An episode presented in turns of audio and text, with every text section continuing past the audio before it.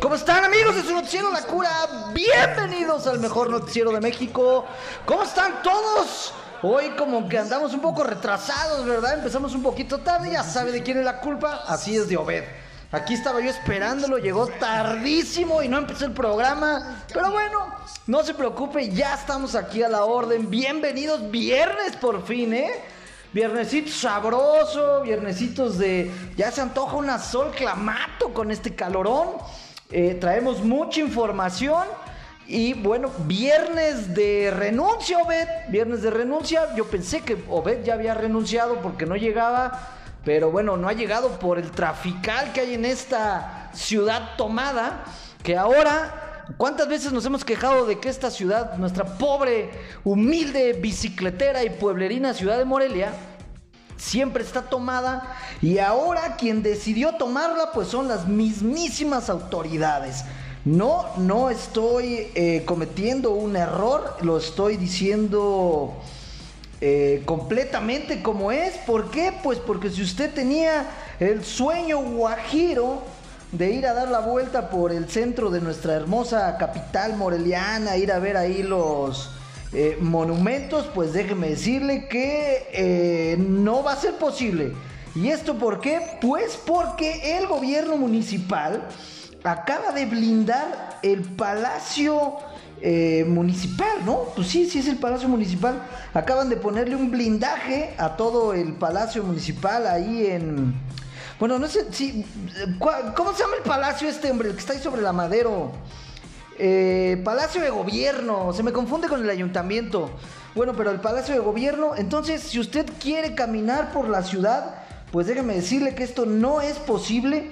Pusieron unas vallas ahí, tipo las que pone el gobierno de la Ciudad de México, todo con motivo del próximo eh, día 8.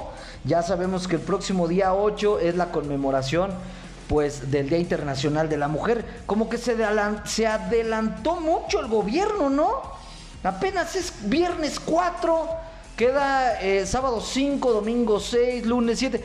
Las hubieran puesto por ahí del domingo, pero no, desde hoy, viernes, el gobierno de Alfonsound, el gobierno municipal, decidió pues bloquear Palacio de Gobierno y decidió que la gente, pues, eh, si usted viene por la banqueta, hoy viernes, mañana sábado o el domingo, pues bájese de la banqueta y camínele ahí por la avenida Madero, ¿no? No pasa de que una combi le dé, pues, un empujón ahí por detrás.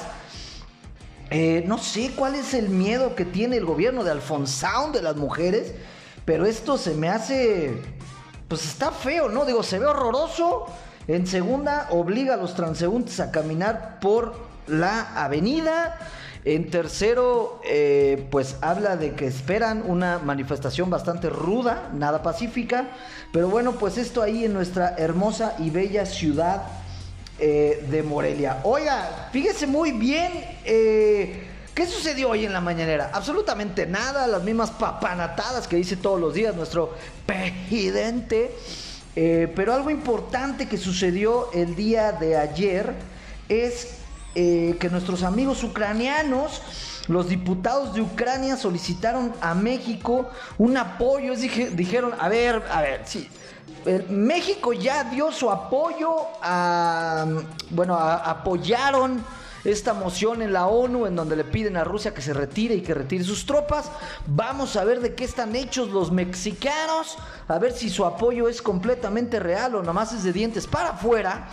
Por lo cual los diputados de Ucrania solicitaron a México apoyo para defender su país. Esto consiste en una carta en donde dijeron, oye México, no seas gacho, güey, échanos la mano, ¿no? Apóyanos con eh, chalecos, necesitamos chalecos antibalas, necesitamos armas, necesitamos municiones, eh, necesitamos armas guiadas antitanque, necesitamos eh, pequeños lanzagranadas todo tipo de aparatos de comunicación, eh, chalecos antibalas, cascos, municiones, a lo cual el gobierno de México respondió eh", una espantosa X, porque hoy en la mañanera el peje dijo, no le vamos a mandar ni más. Pues eh, más bien el gobierno de Ucrania o los diputados de Ucrania le hubieran escrito esta carta a los cárteles de México, ¿no? Porque digo, para empezar, ya sabemos que la 4T pues no quiere... La 4T no quiere, este... No se involucra en esto, no ha tomado una definición eh, correcta, no ha tomado una postura. Ya vimos ahí esta locura, ya hablaremos de ella, de las juventudes morenistas eh, dándole todo su apoyo a Rusia. Hágame usted el favor. Obvio, hay que mencionarlo, ¿eh? Este es un desplegado que sacaron las juventudes morenistas, que ya de entrada me suena a este nombrecito, a las juventudes hitlerianas, pero es un movimiento eh, independiente al partido Morena, hay que decirlo, ¿no? No le vamos a echar tierra morena. A veces le echamos, pero esta ocasión no va a ser así. Eh, pero bueno, en donde sale una postura pues muy a la Maduro, ¿no? Diciendo que, apoyaban a Rusia y que no sé qué. Bueno, el chiste es que ya sabemos que también desde el gobierno federal pues no están muy, como que no, no están muy convencidos de este, apoyar al mundo y a Ucrania y más bien, eh, pues no están convencidos. Y el día de hoy le dieron la espalda diciéndoles, pues sabes qué, lo que me pides no tengo y no te voy a mandar nada. Pero por eso le digo, ¿no? El gobierno de Ucrania le hubiera pedido este, eh, eh, hubiera pedido que los cárteles mexicanos les enviaran. A eso les sobra ese armamento.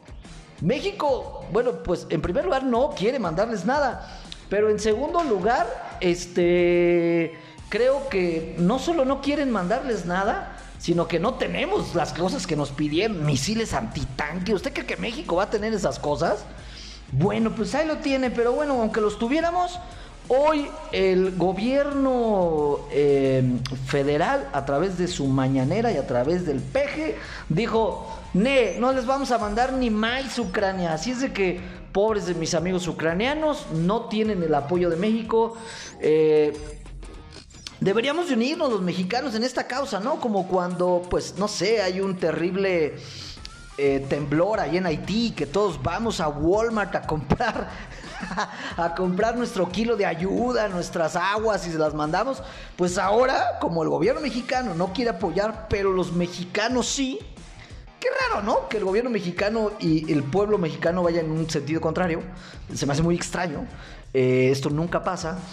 Pero bueno, pues no sé, como mexicanos podríamos ir a comprar por lo menos ahí este rifles de diablos Mendoza y mandárselos allá a los ucranianos, ¿no? Porque yo veo al pueblo, al pueblo, al verdadero pueblo de México, no la no la gobierno federal, la 4T, los veo muy comprometidos y como que todos todos queremos de alguna manera pues ayudar a nuestros amigos ucranianos.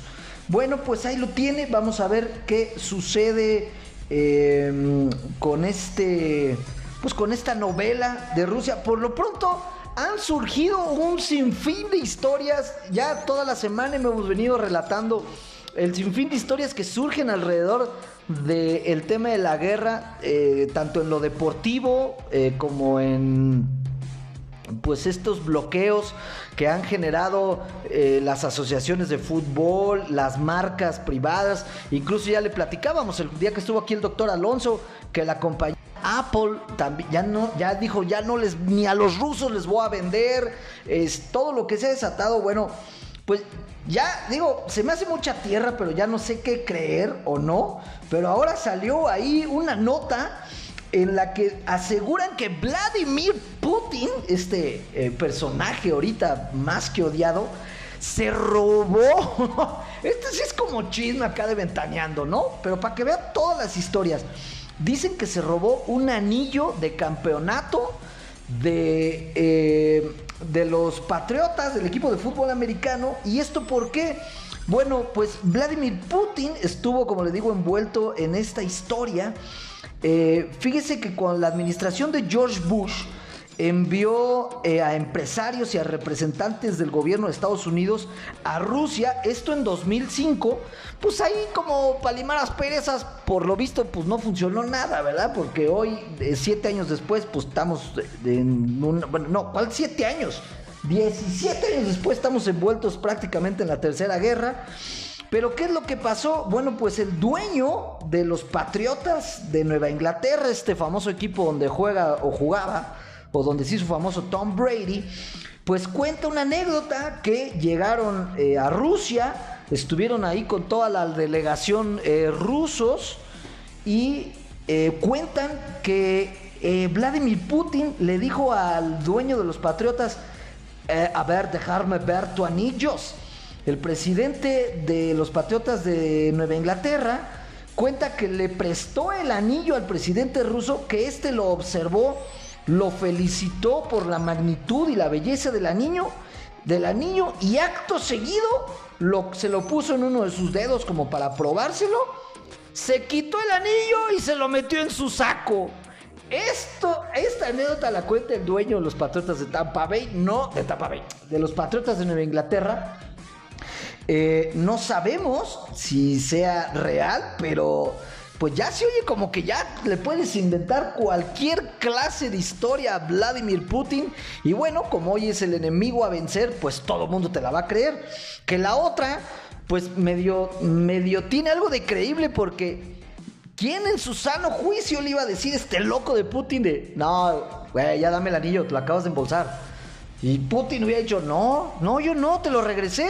Bueno, lo cual tal vez hubiera adelantado la Tercera Guerra Mundial pero ahí no tiene una historia más de estas de viernes en las que pues se generan alrededor de lo que está sucediendo hoy.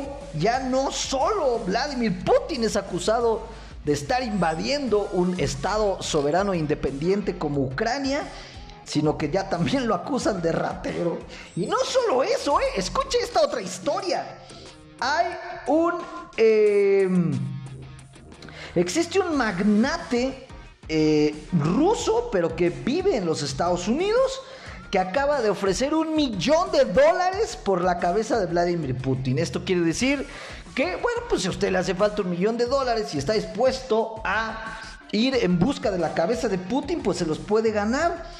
Eh, ¿Qué externó este ciudadano? Dijo, como ciudadano de la etnia rusa, veo como mi deber moral facilitar la desnazificación de Rusia Continuaré ayudando a Ucrania y a sus heroicos esfuerzos para resistir el asalto de Vladimir Putin. Dijo, Putin no es el presidente ruso, ya que llegó al poder como resultado de una operación especial de volar edificios de apartamentos en Rusia.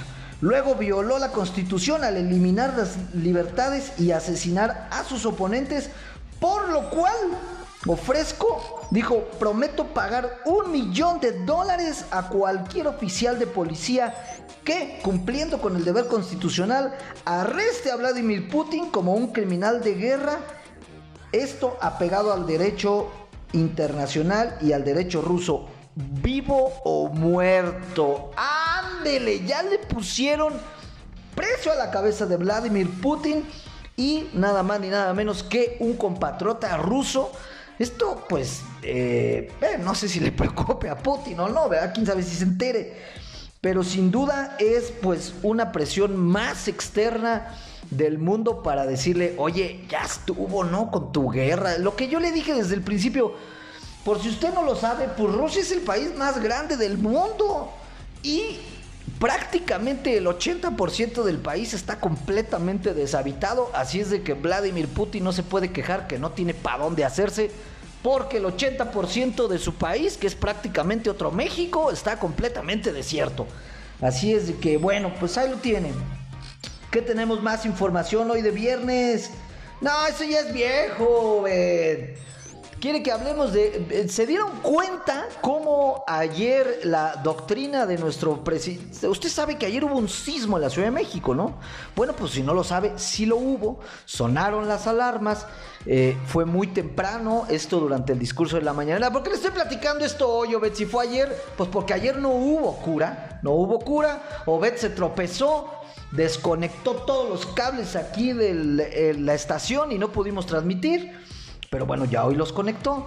Y eh, ayer vimos una muestra del amor y de la generosidad del presidente de este país, pues por sus conciudadanos, ¿no? ¿Qué sucedió? Por si usted no lo sabe, porque ya ha estado en boca de todos, el día de ayer durante la mañanera sonó la alarma sísmica, lo cual en idioma cura simplemente quiere decir una cosa, córrele porque dentro de 40 segundos o un minuto va a empezar a temblar. Eso quiere decir la alarma sísmica. Córrele porque va a temblar. Perdón. Empieza a sonar la alarma sísmica. Efectivamente, el presidente de este país es sacado en segundos.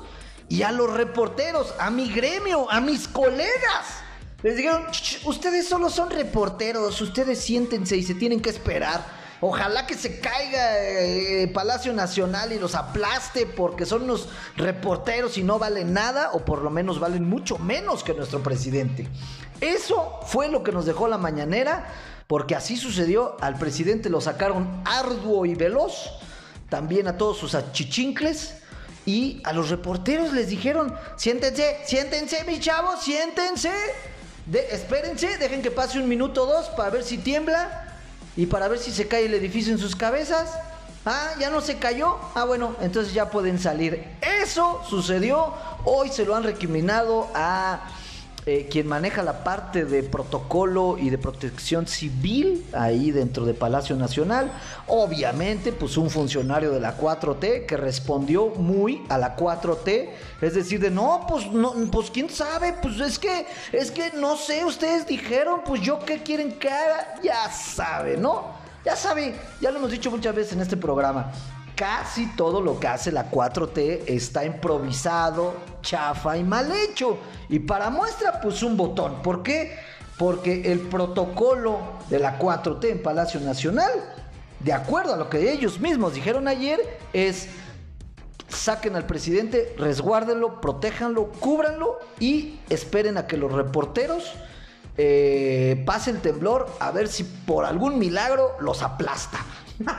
bueno, no tanto así, ¿verdad? Pero así lo interpretamos, eh, pues todos los que nos sentimos ofendidos con esta pues con esta eh, mini secuestro de, minuto y medio, dos minutos que duró eh, la alarma fue un mini secuestro, ¿eh? Porque dijeron, no salgan, no salgan. No, no, mi chavo, ¿a dónde vas? Siéntese, siéntese.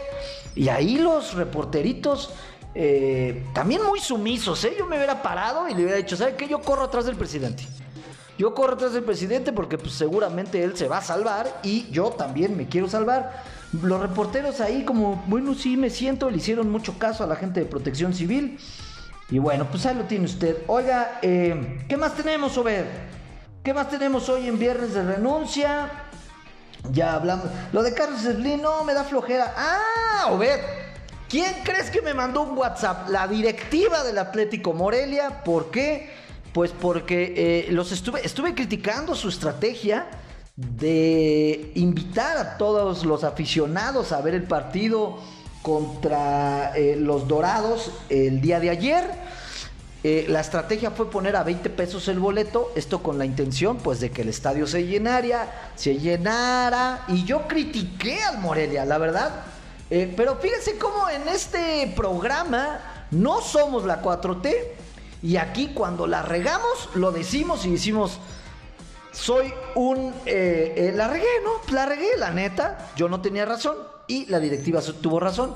Porque yo le decía a la directiva del Morelia que poner boletos a 20 pesos pues no iba a hacer que el estadio se llenara. Que lo que iba a hacer que el estadio se llenara, se llenara, porque no puedo hablar. Bueno, es viernes, ya me eché unos alcoholes era que la chela estuviera a 20 pesos. Bueno, pues cuál fue, ha sido mi sorpresa.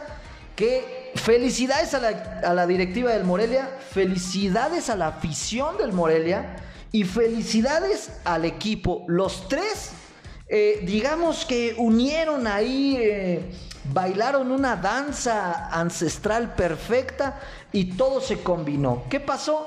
La directiva llenó el estadio. El aficionado llenó el estadio y el Morelia ganó. ¡Pum! Bien, perfecto. Felicidades a todos. Me retracto ante eh, pues la estrategia que yo sugería de que en vez de que el boleto estuviera barato, la chela estuviera barato. Pues ayer el Estadio Morelos, como hacía mucho tiempo no se veía, eh, ahora pues ya nomás nos falta estar en primera. Sí, pues siempre encuentro el granito en el arroz, pero digo, estuvo divertido, estuvo barato ayer, pero como quiera ver que el Morelia le gane a los Dorados de Sinaloa, pues como que no tiene mucha trascendencia, ¿no? Queremos ver al Morelia ganándole a Monterrey, a Tigres, a Chivas. Y luego que vengan los equipos internacionales en la Conca Champions. Y, ¿Por qué? ¿Y por qué estoy de aguafiestas? Porque eh, muy bonito lo de ayer, pero la afición de nuestra ciudad y nuestro estado se merecen un equipo de primera. No somos plato de segunda mesa. Bueno, pero bueno, felicidades al, al sobre todo a la directiva, ¿no? Se la rifaron, dijeron, boletito a 20, a ver si la banda jala. ¡Pum! Lleno el estadio. Muy bien. Pues ahí lo tiene. A ver cuándo volvemos a hacer esta. Pues esta dinámica, ¿no? Eh, ¿Qué más? Oye, noticias de. Pero es viernes, Obed. ¿Por qué voy a dar una noticia seria? Bueno, ándale pues. ¿Se acuerda que también en este programa, en alguna ocasión, eh, critiqué a mi doctor? Porque a mí me dio COVID hace prácticamente dos años, un año y medio y me recetó esta eh, medicina que en algún momento dijeron, no, espérense, es para caballos o algo así, esta famosa medicina llamada molnupiravir, ¿Por qué le ponen el nombre tan extraño a las medicinas?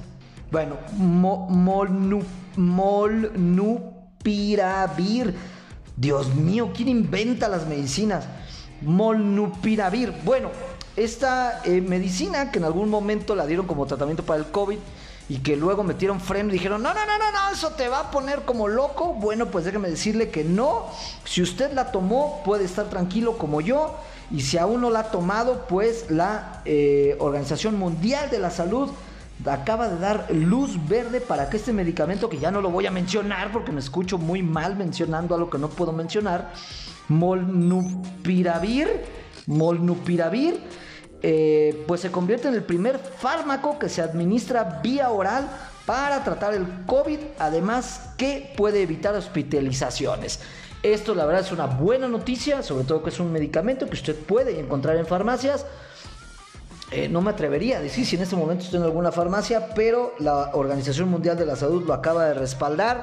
Así es de que si por algo usted llega otra vez a contagiarse de COVID o tiene algún... Eh, pues familiar en esta situación, pregúntele a su doctor, oiga, el molnupiravir, si es cierto que ya es, eh, que ya lo podemos utilizar, a ver qué nos dicen. Y pues bueno, la verdad una buena noticia, ¿no? El que ya podamos conseguir algo tomado para que nos cure de esta terrible enfermedad. Bueno, ahí lo tiene. Oye, pues ya casi nos vamos, Sube. ¿Qué, ¿Qué hacemos? ¿Noticia, ¿Noticia 4T o noticia deportiva? Perfecto, 4T, así lo pidió ver. Oiga, no, ¿sabes qué? Es que es para darle seguimiento.